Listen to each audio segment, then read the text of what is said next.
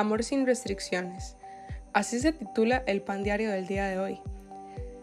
Sabemos lo que es el verdadero amor porque Cristo dio su vida por nosotros. Entonces nosotros también debemos dar la vida por nuestros hermanos.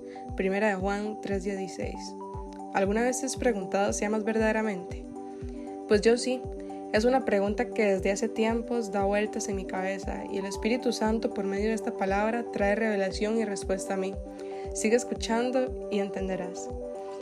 Suena tan fácil la palabra amor, pero lamentablemente como humanos lo relacionamos con cariño, besos, abrazos, regalos. Y por supuesto que eso no está mal. Todos tenemos un lenguaje de amor distinto, pero ¿alguna vez te has detenido a estudiar el lenguaje de amor que Dios nos ha dado por medio de su Hijo Jesucristo? Sin duda alguna, este versículo nos enseña cuál es el amor verdadero y de dónde proviene. Jesús, la máxima expresión de amor sin restricción en la historia. La verdad es que sí, por la gracia de Dios he logrado conocer el verdadero amor. Sin embargo, han existido etapas en donde he creado una restricción ante ese privilegio. Podrás preguntarte el por qué.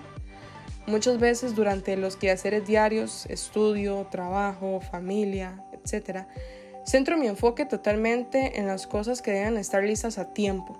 Excedo la capacidad de mi cuerpo con tal de cumplir con una labor terrenal.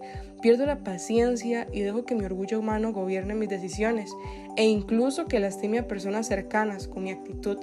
Pierdo la fe y la esperanza en los proyectos pendientes. Tal vez te sientes identificado en este momento, pero quiero decirte que un día eso cambió en mí y también puede cambiar en ti. En la palabra de Dios encontré el escape a todo eso que me alejaba de vivir un amor verdadero, como lo mencionan Juan en 1 de Juan 3:16 y Pablo en 1 de Corintios 13. A partir de esos capítulos comprendí por qué restringía ese amor. Podría hacer lo que quisiera con mis planes, mi vida y quienes me rodeaban, pero si el amor no estaba presente, todos esos esfuerzos serían vanos.